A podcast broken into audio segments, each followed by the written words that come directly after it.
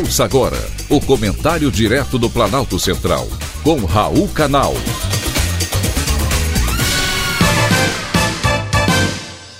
Queridos ouvintes e atentos escutantes, assunto de hoje: os caminhoneiros e o exame toxicológico. O meu recado hoje vai para os caminhoneiros e motoristas profissionais.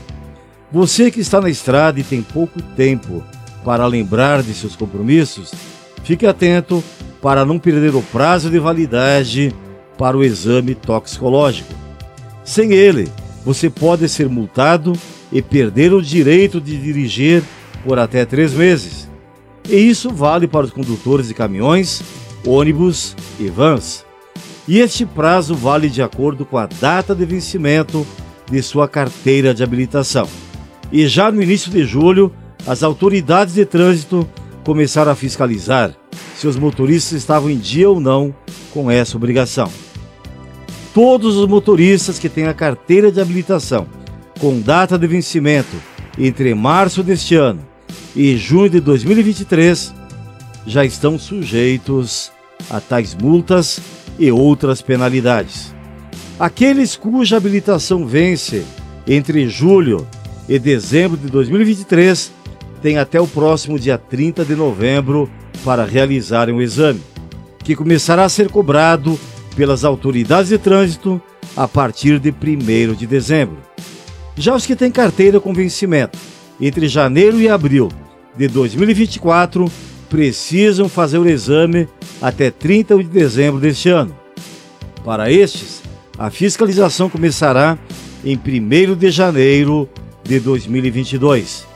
Esse alerta é importante porque, segundo a Associação Brasileira de Toxicologia, cerca de um milhão e meio de motoristas estão com seus exames em atraso e ainda não compareceram aos laboratórios para regularizarem a sua situação.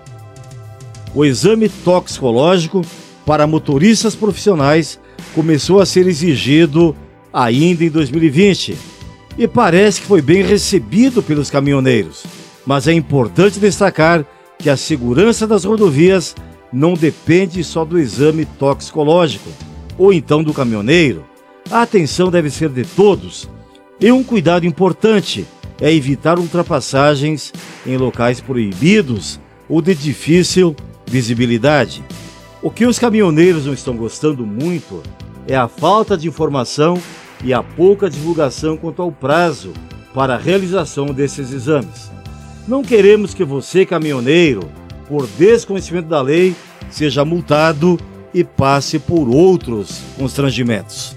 Faça o exame e siga bem, caminhoneiro. Foi um privilégio ter conversado com você.